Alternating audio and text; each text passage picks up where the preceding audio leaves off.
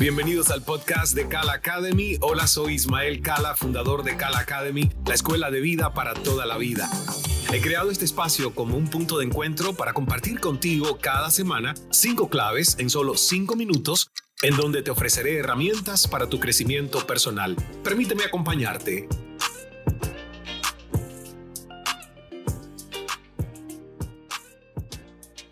Hola, hola, ¿cómo estás? Por aquí Ismael Cala dándote la bienvenida a un nuevo episodio del 5x5 donde te doy cinco herramientas para tu vida en cinco minutos. Y hoy quiero volver a hablar de un tema que me parece vital para todas las personas, para tu crecimiento, para tu adaptación al mundo y para que logres todas tus metas. Estoy hablando de la reina de las habilidades del mundo de hoy.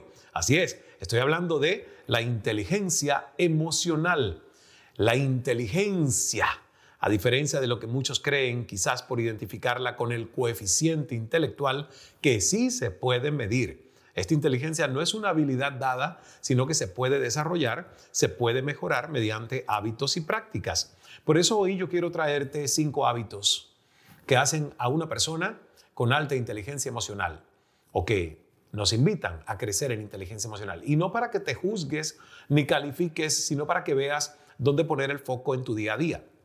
El primero de los hábitos es identificar y expresar tus emociones.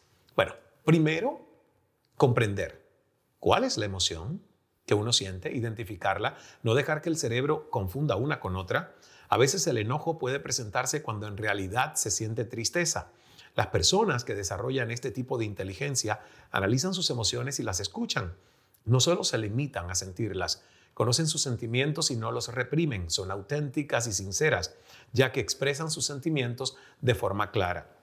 Y asimismo, evitan, y esto es muy importante que lo hagamos, evitan juzgar, juzgar sus propias emociones. No juzgues el hecho de sentirte bien o mal, más que por lo que son. Son emociones transitorias que pasarán con el tiempo y que vienen a informarnos, vienen a decirnos algo de nosotros mismos. Son importantes señales.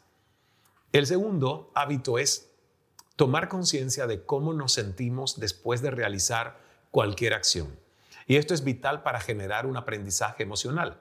¿Cómo me siento después de realizar tal o cual actividad o de juntarme con tal o cual persona? ¿Qué aprendizaje tomo de ese patrón?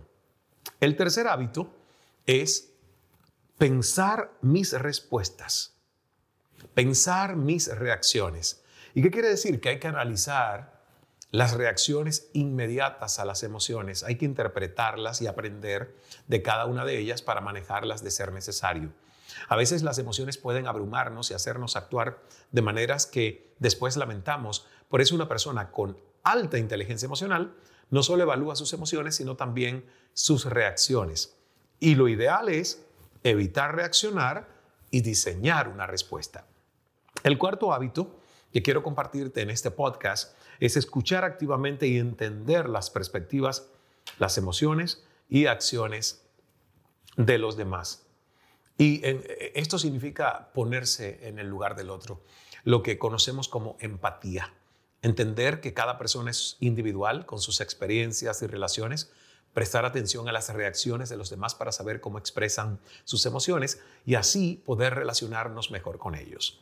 Y el quinto hábito de este podcast es no tomarnos nada de forma personal.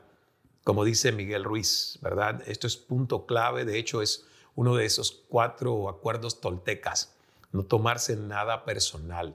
Así, gracias a la inteligencia emocional vamos más allá de pensar en cómo nos hacen sentir los demás y tenemos en cuenta además que cualquier interacción entre seres humanos se lleva a cabo en un contexto determinado. Quizás si alguien ha hecho un comentario despectivo sobre nosotros es porque siente envidia o porque simplemente necesita basar su influencia social en este tipo de comportamientos. Las razones pueden ser múltiples, pero opción más sabia, la opción más sabia que nosotros podemos tener es no tomármelo de forma personal. Y en tu caso, ¿cuáles de estos hábitos tienes presente en tu día a día y cuáles te falta reforzar? Recuerda que ponerlos en práctica en la cotidianidad es lo que va a mejorar tu inteligencia emocional. Por eso te los quiero repasar. El primero, identificar y expresar tus emociones. El segundo, tomar conciencia de cómo nos sentimos después de realizar cualquier acción. El tercero, pensar mis reacciones. El cuarto, escuchar activamente y entender las perspectivas, emociones y acciones de los demás. Y el quinto, no tomarse nada de forma personal. Espero haber añadido valor en este podcast, en este episodio, que por cierto está asociado a nuestro taller ABC de la inteligencia emocional, contenido que encuentras desarrollado en varios módulos, ejercicios y cuaderno de trabajo en Kala Academy, nuestra escuela de vida para toda la vida. Ingresa, chécala, como dirían en México, ahí en www.cala.academy. Nos vemos en el próximo 5x5. No te pierdas. Estas fueron mis cinco claves de la semana en solo cinco minutos. Espero que te hayan sido de utilidad para tu desarrollo personal. Pon en práctica cada una de estas recomendaciones y da el paso hacia una vida aún más consciente, llena de plenitud y paz.